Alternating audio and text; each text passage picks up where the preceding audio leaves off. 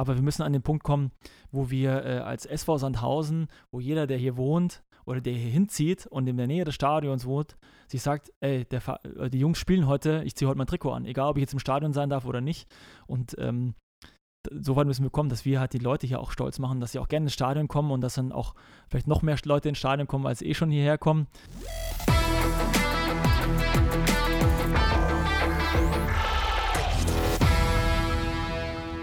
Ja, herzlich willkommen zur ersten Ausgabe unseres Podcasts Echt und anders seit der Corona-Pandemie. Wir freuen uns ganz besonders, dass wir wieder on air sind und zu Gast heute ein ganz besonderer Spieler aus unserem Kader, aus dem Kader des SV Sandhausen, nämlich Philipp Herwagen. Philipp, herzlich willkommen.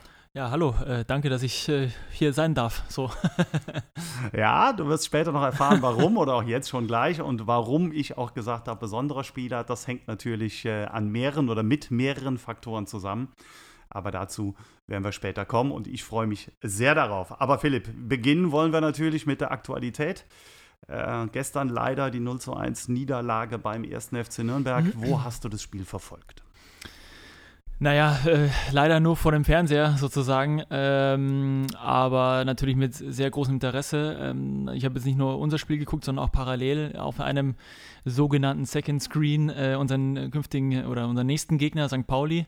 Ähm, auch dadurch, dass ich eine FC St. Pauli Vergangenheit habe, natürlich immer äh, interessiert mich der Verein noch sehr und deswegen schaue ich auch immer, dass ich immer gucke, was die so ein bisschen machen. Aber gut, hauptsächlich natürlich äh, habe ich unser Spiel geguckt, ganz klar. Ja, zum FC St. Pauli, zu den Kiezkickern kommen natürlich später noch, ähm, die am Freitag hier zu Gast sein werden. Ähm, wie hast du das Spiel gesehen? Bist du der Meinung, das hat der ein oder andere ja auch geäußert, dass es im Endeffekt eine Niederlage war, wo man auch schon konstatieren muss, okay, das geht in Ordnung. Ja, es war, es war eine verdiente Niederlage, auch so wenn man das komplette Spiel so sieht. Ähm, allerdings muss ich auch sagen, dass wir auch die Möglichkeit hatten, in Führung zu gehen. Und ähm, ich möchte, oder ich hätte es gerne gesehen, was passiert wäre, wenn wir in Führung gehen. Also ich glaube, dann dreht das Spiel nochmal oder hat das Spiel nochmal einen ganz anderen Charakter. So muss man nach 90 Minuten sagen, klar, ähm, eine verdiente Niederlage. Auch aufgrund der ja, vielen Torschüsse, die die Nürnberger letztlich kreiert haben? Naja, Torschüsse, wir haben ja einen guten Torwart auch im Tor. Ähm, äh, es ist auch wirklich, jetzt kommt wieder eine alte Floskel, vielleicht gibt es hier irgendwo einen äh, 5-Euro-Schwein. Ja, das richten wir ein. So. äh, Torschüsse sind keine Tore. So. Ähm, und äh, es war ja auch lange 0, 0 zu 0 und von daher ähm, hätte es auch anders laufen können. Also wie gesagt, ich hätte gerne mal gesehen, was passiert wäre, wenn wir 1-0 in Führung gehen. Ähm, aber ein Ende, klar, eine verdiente Niederlage. Ähm, aber das wird uns nicht umhauen, sondern ähm, wir werden sehr schnell aus, diesen, aus so einem Spiel auch lernen. Betrachtest du, wenn du solche Spiele guckst, äh, die auch besonders aus der Torhüterperspektive? Nee, nicht, weil ich die Torhüter-Perspektive nicht so habe. Ähm, weil ein Spielfeld natürlich, jetzt kommt wieder 5 Euro fürs Phrasenschwein, ein Spielfeld äh, vom Tor aus ganz anders aussieht wie von der Seitenlinie. Und von daher muss ich sehen, äh, als, Gesamt, als Gesamtes, weil ich werde, ähm, meine Aufgabe ist ja nicht nur hier Bälle zu fangen, sondern auch so, äh, sage ich jetzt mal, ähm, den Trainer auch mal Feedback zu geben oder auch äh, mich auch zum Spiel zu äußern. Deswegen schaue ich das Spiel auch in, in seiner Gesamtheit. Und ähm, dann ist auch natürlich wichtig, äh, Daten zu haben, deswegen auch der Second Screen, äh, wo ich dann nicht nur eine andere Partie gucke, sondern auch die aktuellen Daten, äh, wer viel, wie viel gelaufen ist, wie viel Ballbesitz ähm, die Mannschaften hatten und so weiter und so fort. Und dann ist die Analyse vielleicht doch mal noch eine andere, wie sie dann wäre, wenn ich auf dem Feld stehen würde und äh, hinter meiner Dreierkette sozusagen. Und ähm, ja, von daher ist die Perspektive schon noch ein bisschen eine andere. Und da sind wir auch bei der ersten Besonderheit. Ähm, du bist hier nominell der dritte Torwart. Das hört sich jetzt immer so an wie, ach du Jemine, äh, das sind häufig auch ganz junge. Der SV Sandhausen hat sich entschieden, mit Philipp Herwagen einen sehr erfahrenen Torhüter in dieser Position zu installieren, der aber auch weit mehr macht, als quasi nur ein Backup zu sein. Das, äh, glaube ich, kann man so sagen. Ja, ja, das stimmt. Also es war letzten Sommer, als wir die Gespräche hatten, ähm, äh, war das auch so ein bisschen die, soll ich sagen, die, Sto die, die Jobbeschreibung, also nicht nur Bälle fangen oder äh, Bälle durch die Gegend schießen, sondern äh, auch dafür zu sorgen, dass, dass wir äh, ja, eine homogene Truppe zusammenkriegen, die ähm, stressresistent wird und auch ähm, äh, Bock hat, ähm, hier was zu erreichen, auch was weiterzuentwickeln. Und ähm, da geht es nicht nur um die Mannschaft, sondern es geht auch um den Verein. Weil ich glaube, der Verein am Anfang eines Weges steht, der äh, sehr erfolgreich werden könnte. Ähm, und ich sehe da auch ein sehr großes Potenzial und ich glaube, ähm, das macht mir sehr viel Spaß, ähm, auch wenn ich jetzt gerade nicht auf dem Platz, äh, Platz stehe, das ein oder andere dann auch mit ähm, zu entwickeln, was dann auch mal äh, bleiben wird, wenn ich nicht mehr hier äh, beim SV Sandhausen sein werde. Der Trainer hat dich vor dieser Saison auch mit in den Kreis des Spielerrates aufgenommen, um eben auch äh, dem Ganzen gerecht zu werden und hat auch mehrfach schon betont, dass du ihm als äh, jemand gerade in der Kabine sehr wichtig mhm. bist. Ähm, jetzt sagt man immer so leicht, naja, der gibt seine Erfahrung weiter. Wie kann man Erfahrung an junge Spieler weitergeben? Was heißt das konkret? Das äh, ist ja immer so ein bisschen, mir, mir fehlt manchmal, dass man sagen kann, ja, das sind Beispiele, da erkennt man das dran. Ja, das ist sehr, sehr schwierig. Ähm, also es ist schwierig zu erklären, weil es muss immer auch ein bisschen auf den Moment drauf ankommen. Ist, ähm, als, ähm, als älterer Spieler oder als, ich bin ja der älteste Spieler mit Abstand, äh, hat man natürlich schon sehr viel gesehen und ähm, Dinge im Fußball wiederholen sich sehr oft. Und das ist nicht nur äh, jetzt auf dem Spielfeld, sondern auch abseits des Spielfelds. Also egal, ob es jetzt ein junger Spieler ist oder ein Spieler mittleren Alters oder ein Spieler, der jetzt, sage ich jetzt mal, über den zweiten Bildungsweg zum Profifußball gekommen ist. Ähm, das sind ja auch alles Menschen, die dahinter stehen. Und ähm, ich glaube, Erfahrung ist auch ein bisschen Menschenkenntnis. Also ich bringe auch dann auch die Menschenkenntnis mit innerhalb einer Truppe und versuche dann, ähm, das hört sich immer so, so lapidar an, zu motivieren oder Leute auch mal so ein bisschen auch abzuholen, wo sie gerade sind oder auch mal äh, mitzuteilen, wenn der Weg jetzt so weiter eingeschlagen wird, wie es dann enden wird, sage ich jetzt mal, weil man immer auch gerade bei Jungkarrieren sich viele Dinge auch wieder wiederholen. Ähm, konkretes Beispiel, wenn du einen Spieler hast, der jetzt in der Jugend sehr, sehr erfolgreich war und jetzt glaubt, es wird im Profifußball, im Männerfußball auch so weitergehen, muss ich leider sagen, ja, äh, alles, was im Kinderfußball war, und das ist alles, was U19 und drunter ist, zählt nicht mehr. Also das, was du äh, erfolgreich gemacht hast, hat dich erst in diese Position gebracht mit deinem mit deiner Passion und mit deinem, äh, mit deinem Hobby, sage ich jetzt mal, was mal früher ein Hobby war, auch Geld zu verdienen. Und möchte man erfolgreich sein im Sport und gerade im Profisport, muss man einfach die nächsten Schritte gehen und ich versuche da halt die, äh, da so ein bisschen auch zu helfen. Äh, nicht unbedingt mit sehr viel Druck, sondern auch so, ja, weil ich bin nicht der Trainer, sondern ich bin der Mannschaftskamerad und ein Mannschaftskamerad kann mit dem Spieler anders umgehen und anders reden wie jetzt der Trainer. Und da versuche ich dann die Lücke zu schließen, die da oder das zu machen, was der Trainer eben nicht kann, äh, weil er eben der Cheftrainer ist.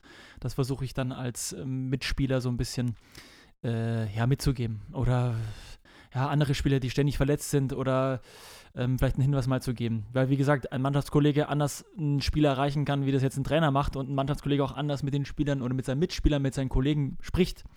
Und ähm, mir ist klar, äh, wir sind 30 Mann im Kader. Äh, natürlich werde ich nicht mit jedem äh, nächsten Sommer in Urlaub fahren, äh, weil wir so beste Freunde sind. Aber ich möchte das Maximum aus dem Verein rausholen, das Maximum aus der Mannschaft. Und ähm, da möchte ich natürlich auch versuchen, das alles, was ich schon vorher weiß, den, den Spielern mitzugeben, bevor sie das erleben, was ich schon miterlebt habe, sozusagen. Also wie gesagt, meine Erfahrung so ein bisschen mitzu, mitzugeben. Und ähm, das versuche ich jeden Tag und nicht nur auf dem Platz, sondern abseits des Platzes. Und ich glaube, das ist auch das, was der Trainer von mir auch so ein bisschen verlangt und fordert. Und da muss es nicht unbedingt, äh, muss der Trainer nicht äh, alle meine äh, Ansätze wissen oder so, wie ich das, wie ich manche Sachen handle, sondern für ihn zählt, glaube ich, dann auch nur das Ergebnis, dass ein Spieler dann auch, dann auch funktioniert. Und äh, ich versuche da so ein bisschen Bindeglied zu sein. Jetzt ist ja bekannt, dass die Torleute unter sich nochmal äh, eine besondere Gruppe sind. Wir haben vier an der Zahl mit äh, Martin Freisel, mit äh, äh, Benedikt Grave als Nachwuchstorhüter, Rick Wulle quasi als zweiter Mann und dir. Und äh, Daniel Ichtonat als Torwarttrainer gehört natürlich auch dazu. Ähm, jetzt gibt es ja zwei Dinge, die so ein bisschen besonders oder augenfällig sind in dem Moment. Einmal eine Beziehung zu Daniel Ichtonat, dem Torwarttrainer, allein schon auch aufgrund des Alters deiner Erfahrung. Der zweite aber natürlich, wir haben mit Martin Freisel einen extrem motivierten äh, und ehrgeizigen äh, Torhüter. Muss man den manchmal auch bremsen? Ja, also was heißt bremsen, aber so. Also Martin, bei Martin ist es so, der hat ja eine Grundvoraussetzung, die, äh, die überragend ist. Also er gibt beim Training immer 110 Prozent und ist immer äh, voll dabei, will sich vielleicht auch manchmal zu sehr, macht er sich zu sehr in den Kopf oder überlegt noch zu sehr bestimmte Dinge nochmal durch. So. Ähm, das ist aber eine Grundvoraussetzung, die jeder Torhüter halt auch haben muss, der nach oben kommen will. Und wenn man Martins Weg mal so ein bisschen auch verfolgt und sieht, sieht man auch, durch was er sich also so durchgebissen hat äh, durch eine rumänische Liga. Also da muss man auch erstmal äh, wirklich fit im Kopf sein, dass man sich da so durchbeißen kann. Und Martin nimmt das absolut super sportlich und auch ehrgeizig. Klar gibt es mal Momente, wo man sagen muss, okay, äh, äh, da muss man auch mal, da ist weniger manchmal mehr. Ähm, aber Martin wird seinen Weg gehen, äh, weil er ihn schon seit Jahren so geht und das ist die logische Konsequenz, dass er vielleicht auch mal äh, nochmal eine Liga höher spielt. Ich glaube, das ist sein großes Ziel und ich würde es ihm halt auch total wünschen, weil er einfach alles mitbringt und einfach auch diesen Ehrgeiz hat. Und alles, was er jetzt erreicht hat, das ist ihm nicht zugeflogen und es kam auch kein Trainer und auch keiner von außen, der gesagt, der, äh, den müssen wir jetzt ins Tor reindrücken, aus irgendwelchen Gründen, die jetzt vielleicht vereinspolitisch oder äh, transferpolitische Gründe hat, ähm, was ich auch schon alles erlebt hatte, sondern einfach, weil er sich reinhaut und halt sich da durchbeißt. Und deswegen äh, freut es mich total für ihn, dass er die ersten Spiele halt auch so, so gut gemacht hat, also gerade die Ligaspiele. Und ich glaube, da ähm, werden wir noch viel Freude haben. Und mit Ishto ist natürlich, es ist natürlich echt super, also mit der Zeit, ich bin jetzt fast 20 Jahre im Geschäft, ja, da kreuzten sich die Wege auch so mit Trainern, gegen die man selber gespielt hat. Und mit Ishto hatte ich ja auch das eine oder andere Gefecht, äh, wo er noch bei Eintracht Trier gespielt hat zum Beispiel und ich mit, äh, mit Unterhaching. Ähm, ja, es ist halt echt, es ist halt, ja, es also es ist schon ein sehr kollegiales Verhältnis. Und, äh, aber klar, er ist der Trainer, er hat auch nochmal ein bestimmtes Alter und ist eben der Torwarttrainer, aber ich finde es sehr gut, wie er mit, den, mit uns Jungs umgeht. Ähm, und uns auch mit einbezieht ins Training. Und ich glaube, das ist ganz wichtig, weil ein Torwarttrainer natürlich eine ganz spezielle Position hat, weil er mit ganz speziellen Typen zu tun hat. Und deswegen ist ja auch so, dass mittlerweile nicht der Co-Trainer das Torwarttraining macht, sondern es macht ein Torwarttrainer und meistens einer, der selber schon gespielt hat, weil er dann auch weiß, okay, wenn mal ein Torhüter ein schlechtes Spiel macht, wie der sich fühlt, was der macht, was er braucht und so weiter und so fort. Also ich glaube, es ist sehr gut, dass wir in Sandhausen einen ehemaligen Profitorhüter haben, äh, der nicht nur Torhüter ist äh, und Fußballprofi war, sondern auch ein Mensch ist. Und von daher bin ich sehr glücklich, mit ihm äh, zusammenzuarbeiten. Die, Job, äh, die Jobbeschreibung klingt sehr gut. Wird das auch mal ein Job werden für Philipp Herrmann? Oder vielleicht sogar Trainer? Also nicht in Anführungsstrichen, ne? Ja. Nicht nur begrenzt auf äh, die Torhüter, sondern. Also es ist schon sehr, sehr interessant. Ich habe in der Vergangenheit äh, in der Sommerpause öfters mal Torwartcamps gemacht, auch mit, mit Jugendlichen. Das macht wahnsinnig viel Spaß, mit, mit äh, jungen Menschen zu arbeiten, die zu formen, weil man da noch am besten korrigieren kann und am besten auch ähm, einen Weg aufzeigen kann, okay, es könnte in die Richtung oder in die andere Richtung gehen. Äh, es war sehr spannend, weil vor Sandhausen oder in dem Sommer in Sandhausen war ich mit einem Bein schon äh, Trainer bei einem sehr großen Verein hier in Deutschland. Ähm, aber ich habe selber noch gemerkt, okay, ich bin zu sehr selber noch Spieler. Das hat äh, der Verein dann auch gemerkt und ähm, wir sind aber noch im stetigen Kontakt und vielleicht geht es dann auch wieder zurück in die Heimat, wer weiß. Ähm, aber es ist so, dass äh, ich noch zu sehr Spieler bin als dann Trainer, aber man merkt schon, oder ich merke selber für mich, ich sehe andere Dinge schon so ein bisschen aus Trainerperspektive. Oder ich möchte zumindest sagen, ich kann eine, Trainerposi eine Trainerposition in einer, in einer Diskussion besser verstehen, wie ich es vielleicht vor zehn Jahren hatte. Wenn du äh, ansprichst, dass du noch zu sehr Spieler bist, was ähm, unterscheidet den Spieler Philipp Herwagen heute mit immer noch jung 37, aber äh, vielleicht auch zu den Philipp Herwagen mit 18, 19, 20, Boah. sowohl was, ähm, ja, die Erfahrung lassen wir mal so ein bisschen raus, aber gerade auch der athletische Aspekt, ähm, denn die Anforderungen sind ja nicht weniger geworden. Boah, also wenn ich das jetzt mal so, sind ja 20 Jahre ungefähr dazwischen, äh, der 18-jährige Philipp Herwagen war, würde ich sagen, noch wie mein kleiner Finger vom, vom körperlichen her und absolut wild und halt einfach so noch total, Fußball war noch total so frei, sage ich jetzt mal. Aber ich habe dann relativ schnell, also ich durfte in Unterhaching sehr viele Spiele machen im jungen Alter dann, äh, dritte Liga, zweite Liga. Und ich weiß damals noch, es gab eine äh, Situation, wir hatten erste Runde DFB-Pokal gegen Mainz 05, äh, die damals Zweitligist waren und ähm, ich durfte oder ich konnte dann im Elfmeterschießen zwei Elfer halten. Wir sind weitergekommen und ich weiß dann, dass zwei Mitarbeiter dann zu mir kamen und gesagt haben, durch deine gehaltenen Elfmeter haben wir jetzt noch einen Job bis Saisonende. Und ab dem Zeitpunkt war Fußball nicht mehr, ah, ich habe mein Hobby zum Beruf gemacht, sondern das war dann schon richtig Beruf und auch Verantwortung. Und das macht mit dem jungen Menschen natürlich dann schon, ändert so ein paar Sachen auch im Kopf und so weiter. Es ist schon Wahnsinn. Und jetzt 20 Jahre später bin ich körperlich viel weiter muss ich sagen. Also wenn ich das damals gehabt hätte und auch so ein bisschen den Weg gewusst hätte, wie man äh, körperlich äh, sich da so auch weiterentwickeln kann, wer weiß, was dann passiert wäre. Vielleicht hätte ich dann auch einen Erfahrenen äh, gebraucht, der mir den Weg irgendwie so ein bisschen gezeigt hätte. Ähm, aber ich bin in vielen Sachen ruhiger geworden, klar, durch die Erfahrung, ganz klar. Aber körperlich muss ich sagen, ich fühle mich so super. Deswegen äh, genieße ich jede Trainingseinheit, wenn es hart ist, wenn ich mich quälen muss und so weiter, weil Und das sage ich auch zu vielen älteren Spielern, es wird irgendwann mal nicht mehr kommen. Und es wird auch so sein, wenn man mal mit 40 oder mit 45 auffällt mit Fußball, wer weiß, wie lange es geht, äh, dann kommt keiner mehr und sagt, hey Philipp, du musst jetzt 10 Läufe machen oder du musst jetzt 18 Mal hinterm Ball hinterher springen und so weiter. Und du machst es dann auch nicht mehr. Auch wenn du sagst, okay, ich bin hochmotiviert und ich will mein Training durchziehen und so weiter und so fort, aber schaut man sich mal die ehemaligen Profis an, möchte ich behaupten, dass 50 Prozent schon ein bisschen in die Breite gehen und nicht mehr in die Höhe. Und ähm, das hilft dann schon noch, wenn du einen hast, der vor dir steht und sagt, hey Philipp, du musst jetzt so und so viele Läufe machen, du so und so viel Trainingsplan und es wird richtig heftig und hart, weil das wird, das ist ja das, was im Leben auf, ausmacht, den Körper nochmal zu spüren, nochmal Grenzen auszutesten und das genieße ich jetzt mit 37 ungemein. Also ich finde das richtig gut und das ist körperlich für mich einfach super.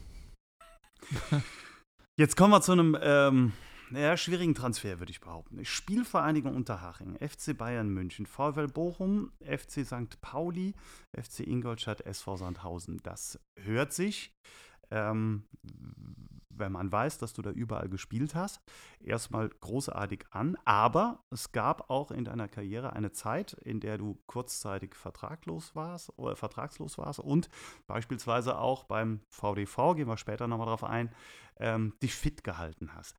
Heißt, du hast Höhen und Tiefen wirklich erlebt.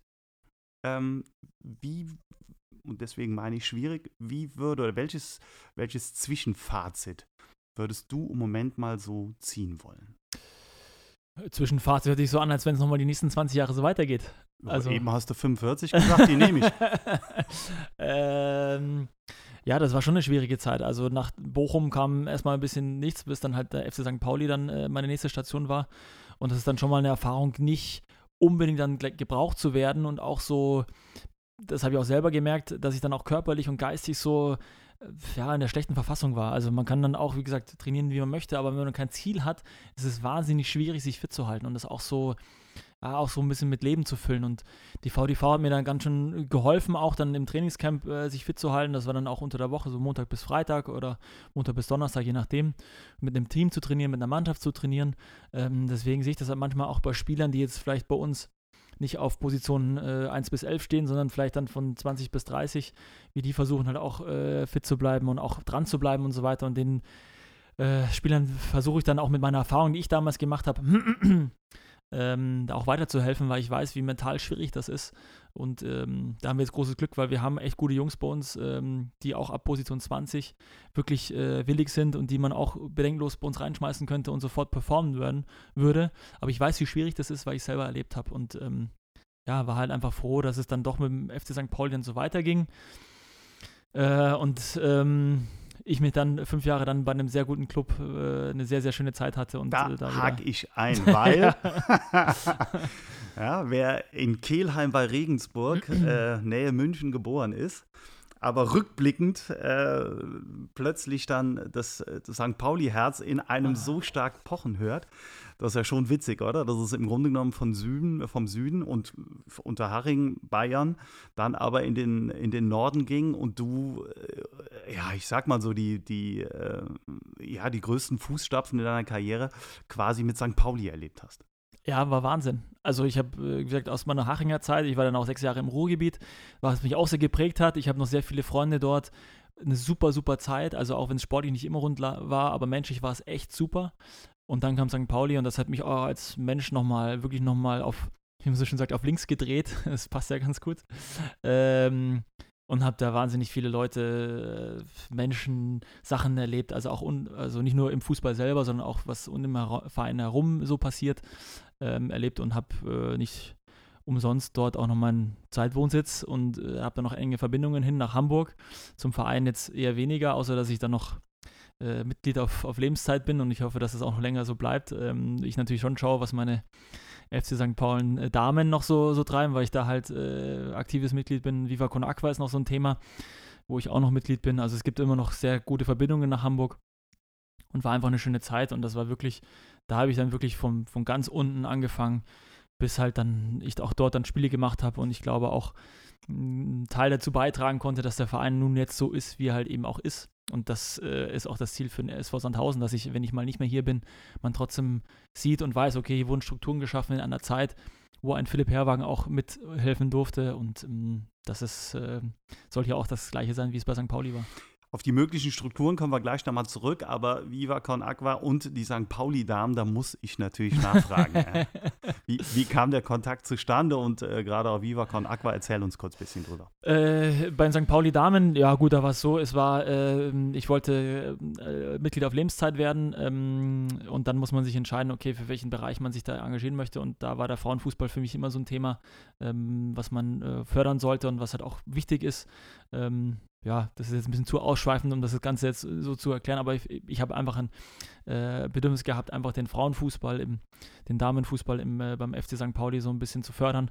Und ähm, die machen es auch super und das passt auch alles. Und ähm, ja, und äh, Viva Con Aqua war ein Kontakt, ich weiß gar nicht mehr, wie das so zustande kam. Das ist einfach aus dem Umfeld des Vereins.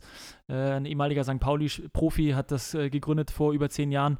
Und ich kam dann, äh, hatte dann die Möglichkeit, eine Projektreise zu machen zu den Projekten äh, nach Äthiopien ähm, und konnte mir das Ganze angucken. Und nachdem ich sehr, sehr gerne reise, war das natürlich auch nochmal so ein, ja, das hat mir den Horizont auch nochmal erweitert. Das war meine erste Station mal auch in Afrika, ähm, um auch zu sehen, was Viva Con Aqua wirklich macht und auch diese äh, diese Message auch weiter zu transportieren und andere dazu zu inspirieren, ähm, da mitzumachen und auch was Gutes zu tun. Und genau, so kam das einfach aus dem Umfeld des Vereins. Und es war jetzt nicht nur das, sondern auch ähm, der FC Hamburger Berg, auch ein äh, Projekt im, im Viertel äh, von St. Pauli, äh, wo es um Immigration geht oder auch Sport als, als Brücke äh, und als Hilfe in der Immigrationsfrage ähm, ja, könnte ich jetzt weitermachen. Also es würde jetzt zu tief reingehen. Also äh, von daher war es schon, schon gut, sich nicht nur sportlich dort äh, zu engagieren, sondern auch außerhalb des Platzes. Bestätigt die Meinung, die man ja auch über den äh, FC St. Pauli hat und der ja auch, was ja auch ständig bestätigt wird, dass es schon auch ein bisschen mehr als ein Verein ist, sondern, also ein Fußballverein, sondern dass da unglaublich viel an sozialen Projekten läuft und das Ganze auch sehr, sehr ernst genommen wird, ohne Frage. Kommen wir kurz zurück zu den Strukturen, die du jetzt schon mehrfach angesprochen hast. Jetzt sind wir natürlich ein bisschen äh, neugierig geworden. Ja? Was, was möchtest du denn gerne strukturell so mit einbringen, dass man sagen kann, das ähm, ist schon auch längerfristig nutzbar? Äh, um es kurz zu fassen, äh, würde ich sagen, äh, wir müssen an den Punkt kommen, wo Spieler die sich vielleicht nochmal Gedanken machen würden, komme ich zum SV Sandhausen oder nicht, dass sie gerne hierher kommen und dass sie auch andere Spieler fragen, die hier gespielt haben, die dann sagen, hey, geh hier hin, die kannst du dich auch entwickeln, hier, hier wird was, hier sind gute Infrastrukturen, hier geht man familiär miteinander um, äh, hier wird professionell gearbeitet, dass das, ähm, wie soll ich sagen, zu einem Leitbild des SV Sandhausen wird. Und ähm, ähm, und das ist, glaube ich, so das große, die große Überschrift über das Ganze. Im, im Einzelnen ist es natürlich so, dass äh, der Verein, also relativ kleiner Verein ist im Vergleich zu seinen, äh, zu seinen, man muss ja sagen, Gesellschaftern in der DFL, eher ein kleiner Verein ist. Das muss aber nicht so bleiben. Ähm, und gerade so kleine Strukturen, die jetzt, die wir jetzt hier vorfinden, oder auch enge Strukturen oder kurze Strukturen, einfach äh, dazu zu nutzen, dass wir Entscheidungen, schlaue Entscheidungen schnell treffen um, äh, um hier auch weiterzukommen und die Professionalisierung auch hier weiter ran, ranzutreiben. Ähm, das Gute ist, oder das sehr Gute ist, dass wir ähm, in, in, der Vereinsführung, also sowohl auch finanziell, sportlich und in allen Bereichen, wir sehr ehrgeizige äh, Leute haben, die natürlich auch so schnell es geht nach oben wollen und das auch äh, mittreiben. Und das war für mich auch der Hauptgrund, auch hier motiviert so weiterzuarbeiten, weil ich weiß, dass, dass der Verein nicht irgendwo ja, im, im Fahrwasser der zweiten Liga mitschwimmen möchte, sondern auch die äh, gleiche Idee hat, die ich jetzt so ein bisschen im Kopf habe. Und äh, da versuche ich natürlich, versuche ich natürlich 110 Prozent mit reinzubringen. Und ähm, ja, das könnte man so als Überschrift sagen, dass wir hier äh, einen, uns einen, einen, Ruf in Deutschland schaffen, wo Spieler gerne hier spielen und auch gerne hier verlängern und auch gerne äh, anderen Leuten weiter sagen, hey, geh zum SV Sandhausen, hier wirst du dich sportlich weiterentwickeln können und äh, auch was für dein Leben sogar mitnehmen. Und das würde ich mir wünschen, dass das dann der Fall sein wird, wenn ich mal nicht mehr hier bin. Das äh, hört sich sehr interessant an und gerade für uns, oder da kann ich ruhig mich mal mit einbeziehen, ähm, ich habe schon mehrfach Gespräche auch mit dir gehabt, die tatsächlich auch mal ein bisschen über den Horizont hinausgehen. Ähm, da bin ich weiter, da sind wir weiter sehr gespannt drauf und freuen uns darauf. Jetzt machen wir ein kleines Break, denn wir wollen natürlich auch über den Menschen Philipp Herwagen noch ein bisschen was erfahren und wollen auch rein. Äh, vom Sportlichen dann mal ein bisschen weg, sondern auch das eine oder andere noch äh, beleuchten. Das läuten wir ein mit unserer äh, berühmt-berüchtigten Schwarz-Weiß-Kategorie. elf Entscheidungsfragen an dich, Philipp, vielleicht mit kurzer Erklärung. Mhm. Wenn es zu lang dauert, dann unterbreche ich dich. Erste, schwarz oder weiß? Wie erste schwarz oder weiß? Ja, das ist die erste Frage. Schwarz oder weiß, was ist dir lieber? Äh, weiß. Du hast ein äh, schwarzes Sweatshirt an mit Water is Life, Water is Life. Ähm, warum dann weiß? Ach so, ne, weil die Message ist ja die, die Message ist ja in weiß, von daher, das ist das Wichtige. Von daher, äh, Okay. glaube ich, passt das ganz also gut. ist das helle dir lieber das dunkle. Gerne, ganz genau. Dann kommen wir direkt. Nachteule oder Frühaufsteher? Boah, das ist schwierig. Äh, also ich äh, verschlafe ungern mein Leben, deswegen äh, hm, hm, das ist schwierig. Also ich würde eher sagen Nachteule. Okay. Couch oder Kino? Couch. Film oder Serie? Film. Ganz Lieb- klar. Lieblingsfilm? Boah, da gibt es so viele. Das Leben des David Gale, Forrest Gump muss man gesehen haben. Es gibt so viele Must-Seen-Filme. Goodfellas, äh, Avatar, äh, äh, die Matrix-Trilogie damals war ein äh, war etwas, was es damals noch nicht gab im Kino und so weiter. Also es gibt so viele tolle, super Filme, super Regisseure und ähm, naja, also ich bin äh, so mehr oder weniger in der Filmfamilie, von daher sehe ich Filme anders, sage ich jetzt mal, Okay. wie der normale Konsument. Gibt es einen Lieblingsschauspieler, Lieblingsschauspielerin, Familienmitglieder bitte ausgenommen? Boah, dann wird's schwer. Dann wird's wirklich schwer. äh, es, ach, boah, da gibt's auch so viele. Leonardo DiCaprio. Also super, auch wie er sich auf Rollen vorbereitet. Äh, ähm, äh, war als Reicht. ja, also es gibt viele amerikanische Schauspieler, die halt, ähm, da könnte ich jetzt so viele aufzählen, die ich so gerne, die ich so gerne gucke. Also von daher, außer die sogar besser sind, vielleicht als Bernadette Herwagen, wobei die Rollen nochmal noch mal So andere eng- sind. Ja, ja, ja, ja, ja. Singen oder tanzen? Singen. Wobei Singen? das Problem ist, wenn ich singe, dann regnet es. Und ähm, aber gut, jetzt wohne ich ja hier. Ich wohne ja in einem Vorort von, von Sandhausen, das nennt sich Heidelberg. Ich weiß nicht, ob die Leute schon mal davon gehört haben. Ah. Und da ist eigentlich immer schönes Wetter, von daher kann ich dann auch mal singen, ohne dass es sofort regnet. Nur unter der Dusche oder auch?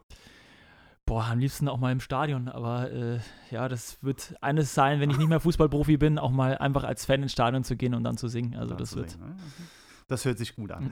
Sommer oder Winter? Sommer, ganz klar. Sommer. Also ich habe lieber eine Badehose an als eine, eine dicke Jacke. Ich glaube, das kann jeder verstehen.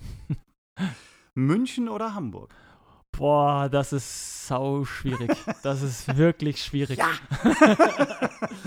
und müsste mich jetzt entscheiden. Und die Frage, äh, wie gesagt, das war auch letzten Sommer eine, eine Frage, vor der ich mich dann auch irgendwann stellen musste.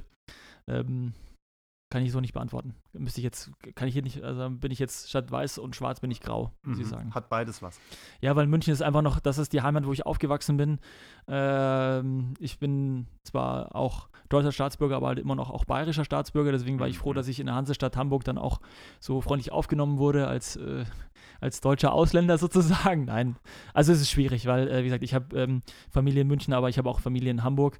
Äh, von daher wurde ich auch früh schon geprägt mit dem Hanseatischen, aber spreche auch äh, fließend drei, äh, drei verschiedene bayerische Dialekte. Also von daher ist es schwierig. Ja, das muss man später auf jeden Fall noch austesten, weil das hört man eigentlich äh, für einen klassischen Bayer wenig. Wenig, ja, Wenig, das stimmt. Selber kochen oder essen gehen? Äh, das überlasse ich dann lieber an Profis und gehe dann essen. Okay. Sneaker oder Kickschuhe? Ah, ah, auch sehr schwierig. Eigentlich Mhm. Sneaker, aber ich fühle mich in Fußball schon eigentlich auch mit am wohlsten. Ja. Schuhgröße? Äh, UK10, das ist 44, zwei Drittel bei einer bestimmten Firma. Also von daher. Bei der Größe durchaus eine große akzeptabel. Ja, Ja, ja, ja, ja. Schalke 04 oder Borussia Dortmund? Äh, VfL Bochum. Auf äh, die Antwort war ich vorbereitet. es ist, ist, ist, mir schon klar. Äh, dann Ganz- könnte ganz ich klar. jetzt auch zwei andere Vereine nehmen, aber das Nee, es ist einfach, also es ist Ja, einfach so, äh, ja, der VfL Bochum ist das Ruhrgebiet, der Ruhrgebietsverein für mich. Wobei ich sagen muss, ich habe mir dann auch sehr viele, äh, ich hatte die Möglichkeit, mir viele Spiele noch anzugucken und war auch dann auch gerne auf Schalke in der Arena. Das hatte auch schon, auch schon was, obwohl natürlich das Westfalenstadion ein riesen, riesen Fußballtempel ist so. Aber ich bin einfach ein Stück weit auch Bochumer, habe da auch ein bisschen mein Herz so ein bisschen verloren und von daher ganz klar. Letzte Frage: Superheld oder Superschurke? Mm, boah. Ja, die Super Schurken sind ja eher die charakterstärkeren äh, Schauspieler dann äh, auch in den Filmen, aber dann lieber doch der Superheld. Also der Superheld. Und gibt es einen Lieblings-Superheld? Ah, vielleicht irgendwie einen Anti-Helden wie, wie heißt der, Deadpool oder so, ähm, um das so ein bisschen äh, so aufzuf, so ein bisschen das Ganze ein bisschen locker zu sehen. Ähm, aber ja, gibt so viele. Ja. Also vielleicht Batman oder irgendwie sowas, weil das nochmal, das ist eine sehr spannende Story so und von daher, ja. Okay. Gut, dann gehen wir mal so ein bisschen in die Jugend zurück. Äh, wir haben eben schon gesagt, in Kelheim ähm, aufgewachsen, im Grunde genommen, beziehungsweise dann relativ frühzeitig nach Unterhaching gezogen und da auch die ersten Schritte im Fußball gemacht mhm. und dann vier Jahre beim FC Bayern München. Mhm. Und da denkt man eigentlich, Mensch, der Herrwagen, jetzt hat er es geschafft. Mhm. Wie war die Zeit da? Und vor allen Dingen, wie war dann auch der Wechsel wieder nach Unterhaching? Ja, war eine sehr intensive Zeit. Also es war natürlich schon so, äh, wenn du bei einem damaligen noch Dorfclub Unterhaching äh, kickst ähm, und man eigentlich schon seit zwei Jahren schon bei Bayern eigentlich spielen sollte, was so, ähm, also es war dann so, dass war ganz interessant, weil äh, dann der, weil Bayern wollte mich ein bisschen früher schon haben und so und der damalige Trainer dann hat zu mir gesagt, ja Philipp, äh, bleib noch ein Jahr bei uns und so, da kannst du auch spielen, du weißt noch nicht, ob du dann dort spielst und wenn du ein wirklich guter bist und das war dann wirklich das Ausschlaggebende, dann wollen sie sich nächstes Jahr auch noch. So, und dann ich gesagt, Wie ja, alt warst du da? Boah, da war ich dann 13. Mhm. So. Ja, und dann ja später wieder 14, dann konnte ich mir aussuchen 1860 oder Bayern und dann war dann nochmal so ein Jahrgangswechsel, dann habe ich nochmal einen Jahrgang übersprungen und so weiter. Bin dann mit meinem damaligen Trainer mitgegangen. Dann habe ich nochmal ein Jahr geblieben und dann war aber dann so äh, Leistungsklasse, ist dann irgendwann dann so U15, U16. Ich bin dann, ähm, dann gewechselt. Dann habe ich gesagt, okay, jetzt muss ich den Schritt machen, weil äh, ich dann schon nochmal sehen möchte, was da hinter dem Horizont noch so alles passiert. Und der Horizont wurde mir dann schon echt erweitert, als ich dann bei Bayern war und du dann in der Sommervorbereitung dich dann messen darfst gegen den FC Barcelona oder Juventus Turin und du auf einmal mit Jungs dort kickst, die alle so gut sind wie du und du bist nicht mehr so, kannst das nicht mal so locker machen irgendwie, mal so ein Spiel runterspielen, sondern du bist wirklich dann auch gefordert. Dann kam die Jugendnationalmannschaft Nationalmannschaft dazu. Ähm, äh, dann hast du auf einmal auf internationalem Top-Niveau dann auch wirklich äh, Leute, gegen die du dann spielst. Dann spielst du gegen irgendwelche Brasilianer, gegen die japanische Nationalmannschaft und dann denkt man dann schon so, okay, jetzt habe ich es dann schon irgendwo geschafft.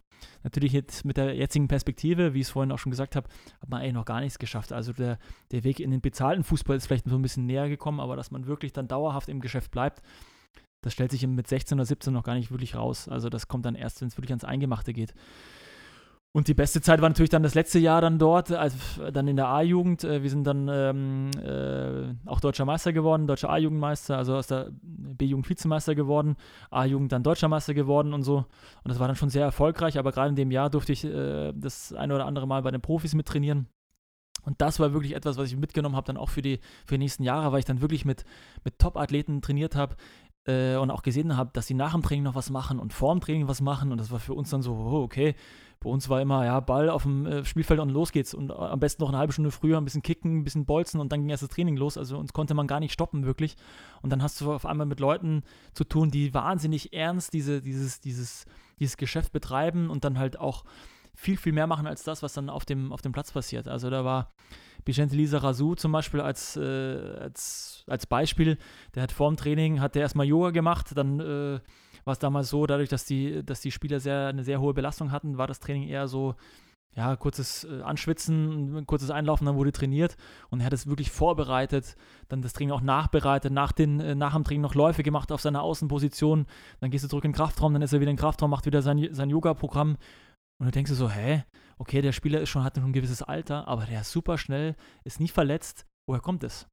So, und dann macht man sich natürlich schon so Gedanken, okay, das ist Profitum, so komme ich an die Weltspitze. Und ähm, wie gesagt, der war Welt- und Europameister und zu der Zeit hat Bayern leider das Champions League, Champions League Finale verloren, leider dann, äh, ähm, und dann ein Jahr später dann, dann doch gewonnen. Aber da war schon klar, da steht eine Truppe auf dem Platz, die es sehr, sehr ernst meint und die sehr professionell ist und äh, auch rund um den Fußball sich pflegt und viel macht ähnlich wie es jetzt der FC Bayern äh, gerade aktuell macht. Und das war das, was ich über die ganzen 20 Profijahre jetzt so mitgenommen habe.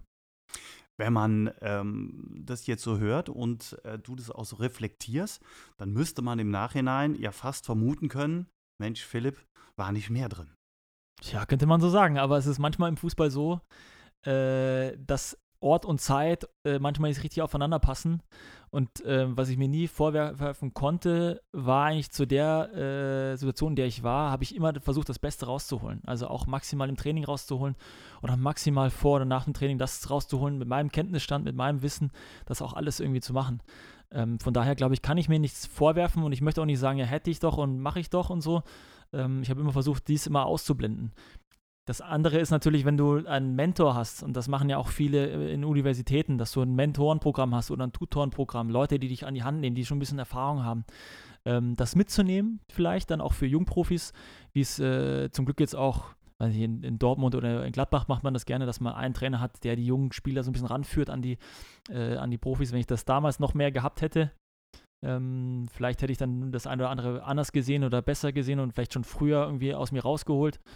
Aber trotzdem, ich hatte vier Jahre Sepp Meier als Torwarttrainer. Von dem habe ich alles gelernt, was ich jetzt kann. Und das war mit Abstand der beste Torwarttrainer, den man so haben kann. Und von daher bin ich urglücklich, dass ich in der Situation war. Aber natürlich hat, hätte man ein Mentorensystem oder ein, ein Tutorensystem in, äh, in, in, in solchen Vereinen, so Profivereinen, ich glaube, dann könnte man noch das eine oder andere Prozent rausholen sollte auch in keinster Weise despektierlich sein. Nein, überhaupt nicht. Gerade wenn du jetzt auch nicht. sagst, Sepp Meier, dann äh, ja. weckt es natürlich Bedürfnisse oder äh, Erwartungen ähm, und äh, legitim mal kurz danach zu fragen. Ja, klar, natürlich. Ähm, jetzt äh, ist die Frage natürlich in dem Moment auch, du hast eben schon mal gesagt, du fühlst dich noch fit, du willst noch ein bisschen spielen, aber gibt bestimmt auch Ziele, weil du eben auch schon sehr, oder nicht mhm. schon, sondern sehr reflektierter Mensch bist, ähm, die vielleicht auch über den Fußball hinausgehen. Ich wage mal die Prognose, du möchtest dem Fußball erhalten bleiben. ja, das hat sich so die letzten, sag ich jetzt mal, drei, vier Jahre so rauskristallisiert. Ja, ich möchte im Fußball bleiben. Ähm, die Frage stellte sich dann äh, vor allem halt auch vor zwei Jahren mal, ähm, möchte ich auf dem Platz bleiben oder möchte ich eher dann ins Büro wechseln? Ich war dann eher so, hatte Tendenzen fürs Büro, aber ich glaube, jetzt bin ich so ein bisschen eher der Ansicht, okay, ich muss irgendwo an der Mannschaft bleiben, ich muss irgendwo am Platz bleiben, ich muss mit, ja, vielleicht mit Training zu tun haben und zumindest an der Mannschaft arbeiten können und nicht jetzt ausschließlich ähm, Businesspläne oder CSR-Pläne ausarbeiten, sondern schon eher, was den Sport betrifft.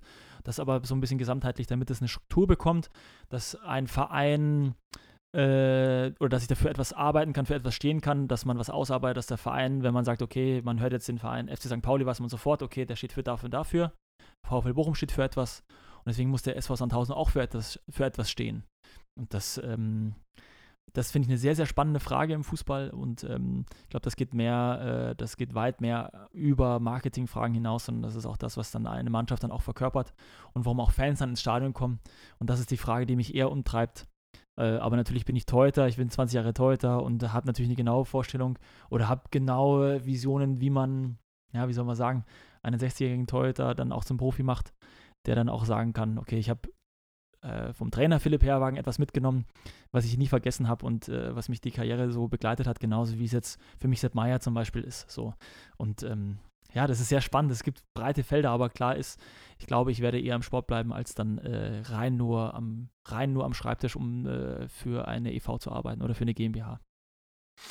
Jeder hat gemerkt, dass du äh, natürlich auch so ein bisschen rechts und links guckst und nicht nur total auf den Fußball fixiert bist. Äh, die Projekte auf Pauli, äh, woanders bestimmt auch noch, für die du dich engagierst. Aber auch VDV, Vereinigung der Vertragsfußballer, ist äh, bei dir ein Thema. Jetzt gibt es und da haben wir uns vor kurzem schon mal drüber unterhalten, ja auch eine Initiative, äh, letztlich so ein bisschen mit ähm, ja, Mats Hummels so ein bisschen als Galionsfigur, wo Fußballer auch äh, anprangern und sagen, äh, wir sind die Letzten, die gefragt werden bei der Corona-Pandemie, ähm, inwiefern wir da auch Ideen haben oder gerne Dinge umsetzen würden.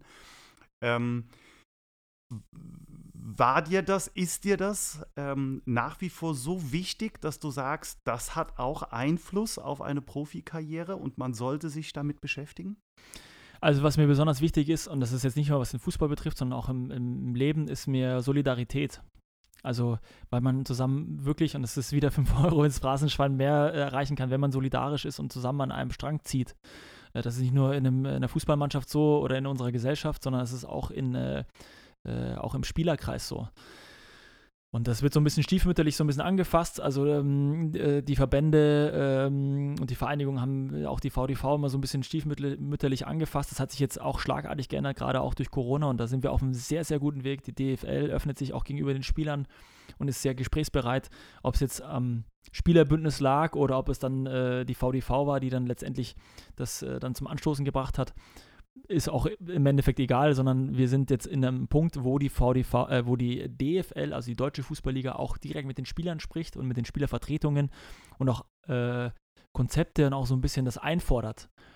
Hey, äh, Spieler, was ist euch wichtig? Was könnt ihr machen? Und so weiter und so fort. Also, dass nicht nur der Gesellschaft, äh, die Gesellschaft, also die Vereine in der DFL, äh, da angesprochen werden, direkt angesprochen werden, sondern auch, dass die DFL direkt auch die Spieler anspricht und der DFB auch die Spieler der dritten und vierten und auch der Frauenbundesliga anspricht, die dafür zuständig sind. Also mir geht es im Hauptsinn um die Solidarität und wir müssen an den Punkt irgendwann mal kommen, wo ähm, auch die DFL im Vergleich, im Europavergleich, sage ich jetzt mal, äh, zu Italien oder äh, England, wo zum Beispiel die Spielervertretung schon viel, viel stärker ist wie jetzt in Deutschland, dass wir, äh, dass Spieler im internationalen Vergleich gerne nach Deutschland kommen und den äh, im Dachverband der DFL gerne Fußball spielen, weil sie wissen, hier haben wir halt Spielerrechte, hier sind wir auch, äh, arbeiten wir mit der DFL zusammen und mit der Liga zusammen, hier arbeiten Leute auch miteinander zusammen, die Vereine arbeiten mit zusammen, dass wir auch im internationalen Vergleich und jetzt, es hört nicht so viel, äh, hören die Leute nicht so gerne, wir auch international als DFL oder als deutscher Fußball besser wahrgenommen werden, äh, auch international besser wahrgenommen werden, ähm, was uns natürlich durch Corona natürlich einen riesen Vorsprung gegeben hat, weil wir der einzige weltweite Verband war, die in, nach Corona als erstes wieder gespielt haben. Durch ein Hygienekonzept, was besprochen worden ist, auch mit den, mit den Gesundheitsämtern, mit den Vereinen.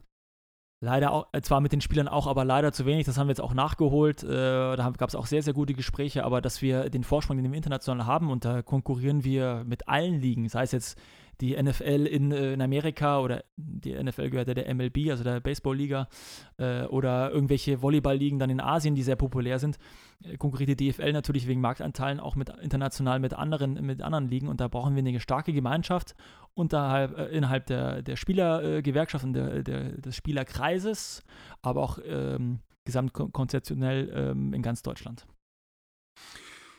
Kannst du dir vorstellen, dich später dann noch stärker mal einzubringen? Das könnte passieren, ja. Also das muss aber dann auch wirklich mit meinen Werten und mit meiner Richtung äh, übereinstimmen. Ähm, nur wenn das passt, kann ich mir das gut vorstellen. Ähm, ja, wenn es eine Möglichkeit gibt. Natürlich kann man sich das überlegen, aber wie gesagt, ich muss etwas vertreten können, was ich auch vom Inneren vertreten kann. Und da habe ich sehr gute Erfahrungen gemacht, dass man das nur kann, wenn man sich nicht verstellen muss und wenn das parallel laufen könnte. Selbstverständlich wäre das ein, auch ein Weg, den man sich für die Zukunft vorstellen könnte. Mhm. Der Profifußball ist generell sehr öffentlich, sehr öffentlichkeitswirksam. Äh, man steht häufiger auch mal vor einer Kamera, muss äh, Rede und Antwort geben, um nicht unbedingt immer in einfachen Situationen, weil man gewinnt ja nicht immer, sondern manchmal ja auch, wenn man verliert. Jetzt hast du eben gesagt, wenn das mit meinen Werten zusammenpasst, wenn ich mich nicht verstellen muss. Das ist aber ganz schön schwierig umzusetzen, oder? Absolut. Also das ist der Spagat, den man im Fußball immer so ein bisschen machen muss. Das fiel mir natürlich bei einem Verein und einem Vereinumfeld wie den FC St. Pauli natürlich ein bisschen leichter, wie es jetzt bei anderen Vereinen der Fall war. Ähm, aber das muss ja nicht heißen, dass, es, äh, dass wir das hier zum Beispiel in Sandhausen nicht so hinbekommen, dass wir sagen, okay, wir haben äh, eine bestimmte Richtlinie, wir sind hier ein Verein, der erstmal den Ort Sandhausen vertrifft, was schon im Namen steht, aber auch eine Region vertritt. Klar, jetzt haben wir mit der TSG Hoffenheim einen sehr starken ich möchte nicht sagen Konkurrenten, aber Mitbewerber äh, um das, was hier äh, auch deutschlandweit hier so ein bisschen repräsentiert wird. Aber wir müssen an den Punkt kommen, wo wir äh, als SV Sandhausen, wo jeder, der hier wohnt oder der hier hinzieht und in der Nähe des Stadions wohnt, sich sagt, ey, äh, die Jungs spielen heute, ich ziehe heute mein Trikot an, egal ob ich jetzt im Stadion sein darf oder nicht. Und ähm, so weit müssen wir kommen, dass wir halt die Leute hier auch stolz machen, dass sie auch gerne ins Stadion kommen und dass dann auch vielleicht noch mehr Leute ins Stadion kommen, als eh schon hierher kommen. Ähm, ich meine, wir sind ja fast 20.000, also äh, von daher könnten wir das Stadion schon mal ab und zu mal füllen. würde mich auch sehr freuen und deswegen, was ich vorhin schon gesagt habe, der Verein muss sich so weit weiterentwickeln, äh, dass man sagt, dass nicht nur Spiele hier sehr gerne hierher kommen, sondern auch, dass die Zuschauer, die Fans sehr gerne hierher kommen, weil sie sagen, hey, der SV Sandhausen steht für etwas, für das ich mich äh, repräsentiert fühle und für das ich auch stehen kann und deren äh, soziale Verantwortung auch der Verein dann auch ge gerecht wird. Das würde ich mir einfach wünschen und ähm, ja, ich glaube, wir sind auf einem sehr guten Weg. Natürlich muss es sportlich auch passen. Äh, und natürlich gibt es auch ähm, das Fußballgeschäft, hat auch so seine Regeln, die man äh, auch befolgen muss. Und, aber wir versuchen da schon einen guten Spagat hinzubekommen. Und ähm, die Corona-Zeit hat auch gerade da auch sehr viele Diskussionen entfacht. Und ich glaube aber, dass wir hier in Sandhausen das ganz gut gemanagt haben, in allen Bereichen. Äh, und das zeigt auch, welches Potenzial hier steckt. Da schwingt so ein bisschen, nicht so ein bisschen, da schwingen die Erfahrungen äh, durchaus aus äh, Hamburg vom FC St. Pauli und vom VfL Bochum mit, gerade auch der Stolz auf die Vereine. Ähm, aber ein sehr hehres Ziel, das es äh, da zu verfolgen, ja, sich absolut lohnt, ohne Frage. Als wir eben dabei waren, ähm, dass man äh, ja das in der Öffentlichkeit dementsprechend präsentieren muss, du hast eine ganz bekannte Schwester, die Bernadette, äh, die als Schauspielerin äh, tätig ist, sechs Jahre jünger. Hilft das manchmal, wenn man äh, jemanden direkt in seinem Umfeld hat, von dem man sagen kann, ja, ich bin nicht der Einzige, der hier in der Öffentlichkeit steht, sondern äh, da ist noch jemand, der durchaus auch weiß, äh, wie sich das anfühlt? Also meine Schwester sieht zwar sechs Jahre jünger aus, aber sie ist doch sechs Jahre älter. Man mag es kaum glauben. Ah, ja. ja, aber das, das, das habe ich gern gesagt. Ja, nein, nein, ja, ja, ja, aber das, das, da sind sie, glaube ich, auch sehr äh, schmeichelnd auf. Ich nein. hoffe, sie freut sich. äh, ja, aber, aber man muss sagen, das ist ein ganz anderes Business. Also, äh, ja, es ist wieder ein Geschäft, klar, es ist ein Beruf, aber es ist natürlich auch eine Passion. Und ich muss sagen, ich war ab und zu mal so an einem Set, an einem Filmset und gerade wenn so Nachtdreh ist und die sogenannte Mittagspause von diesem Dreh dann um äh, halb vier Uhr morgens ist und die Schauspieler schon Ringer unter den Augen haben, weil sie halt schon zwölf Stunden vor der Kamera stehen für irgendeine, weiß nicht, Kinoproduktion. Ich weiß, es war damals, glaube ich, ein Kinofilm. Ein sehr, äh, sehr interessanter Film übrigens, die kommenden Tage, gerade zur aktuellen Situation unbedingt sehenswert, äh, auch mit äh, sehr guten Schauspielern. Äh, und da war ich am Filmset und da wurde ein Nachtdreh gemacht, der ging halt von Sonnenuntergang, das war im Sommer irgendwann um 10 bis Sonnenaufgang um 6 und wurde halt durch, so durchgedreht. Und da muss ich schon, habe ich sehr großen Respekt, dann auf den Punkt eine Heulszene oder eine, eine weiß nicht, eine Nervenzusammenbruchszene zu spielen und im nächsten Moment sich umzudrehen und zu fragen, und Philipp, heute Training gehabt? Wie bist du hergekommen und so weiter? Und ich erstmal so, wow, wie geht das denn? Also, das ist so wirklich ja, das ist ein ganz anderes, ein ganz anderes Ding. Aber natürlich steht sie auch in der Öffentlichkeit, äh, völlig klar, und kommt dann auch mit in ganz lustige Situationen, weil sie dann mit ihrem Filmnamen oder so angesprochen wird und sie ja eigentlich Bernadette Herwagen heißt und jetzt nicht Angelika Friel zum Beispiel oder irgendwie sowas. Also da kommen schon ein paar lustige äh, Geschichten so zu, zustande. Aber ähm, ja, das ist halt äh, schon eher ungewöhnlich, dass zwei, also dass ein Geschwisterpärchen dann so in der Öffentlichkeit steht. Ich schließe daraus, ihr habt äh, regen Kontakt miteinander. Und ja. äh, den Film, den du eben angesprochen hast, darfst du den auch nennen oder habe ich es verpasst? Oder? Das ist eine Kinoproduktion, ja. das war schon, äh, das glaube ich, der Film ist schon zehn Jahre alt ah, okay. oder, oder es ist schon ein bisschen länger her, der kam in den deutschen Kinos.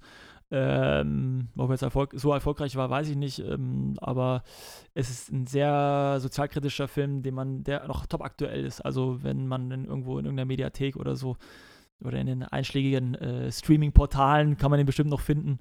Ähm, und äh, ja, äh, Daniel Brühl spielt da eine sehr, sehr gute, sehr, sehr gute Rolle. Sie spielt sehr gut.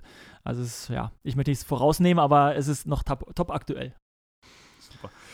Wann trefft ihr euch das nächste Mal? Gibt's schon, ist schon was anvisiert? Äh, ja, äh, eigentlich wollte ich jetzt, äh, wollte ich letztes Wochenende jetzt irgendwie schon kommen, aber also, weil sie wohnt in der Nähe vom Bodensee und ist ja vom, äh, von Sandhausen jetzt nicht so weit weg. Also es ist schon relativ praktisch, mal so vorbeizufahren und Hallo zu sagen. Ähm, aber das wird wahrscheinlich so, ich denke jetzt mal im Oktober oder so, dass ich nochmal zu ihrer Familie. Also sie ist ja mittlerweile auch Mutter und mit Kindern und so weiter äh, da nochmal. Und meine Nichten, die freuen sich auch mal, wenn sie den Onkel sehen können und auf ihm rumklettern können und so weiter ähm, ja, äh, es ist schon mal ganz schön, die auch mal wieder zu sehen. Da können sie auch klettern, das ist wohl ja. so. Ja, ja. Ich äh, glaube, wir sind schon wieder durch. Ja, ja, die Kollegen nicken schon, das ging schnell. Ich habe noch ähm, zwei, drei Fragen zum Abschluss. Mhm. Ähm, mhm. Machen wir ganz schnell. Mhm. Die Nummer 15 hat für Philipp Herwagen eine besondere Bedeutung als Trikotnummer? Äh, weil meine Lieblingsnummer 13 war schon vergeben. Die 1 hatte Martin und ähm, ich habe einen sehr, sehr guten Freund, der jetzt in, äh, bei Grotter Fürth spielt und dem seine Lieblingsnummer war immer die 15. Und von daher ist es ein bisschen eine Reminiszenz äh, an Mer Mergin Mavrei, äh, der in, äh, in Fürth spielt. Und ich glaube, er hat sich auch sehr gefreut, dass ich auch die 15 nun in Sandhausen spiele. Klingt gut.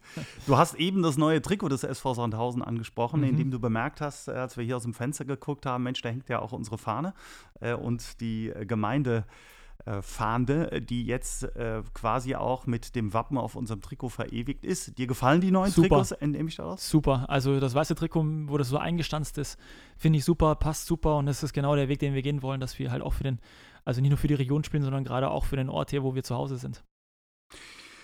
Dann bleibt mir zu sagen, vielen Dank, Philipp. Sehr es gerne. war ein äh, ja, sehr intensives Gespräch, was aber quasi auch wie im Fluge vorbeiging. Absolut. Macht äh, wie immer nach wie vor total Spaß. Und äh, allen anderen darf ich sagen, das war er, der erste SVS-Podcast Echt und Anders nach der Corona- Pause, nennen wir es mal. Jetzt steigen wir wieder ein. Philipp, dir nochmal herzlichen Dank und wenn es euch, wenn es Ihnen gefallen hat, weiter sagen, weiter hören, weiter posten. Grüße vom Hartwald nur der SVS. Macht's gut und bleibt gesund. Bis dann. Tschüss. Tschüss, bis bald.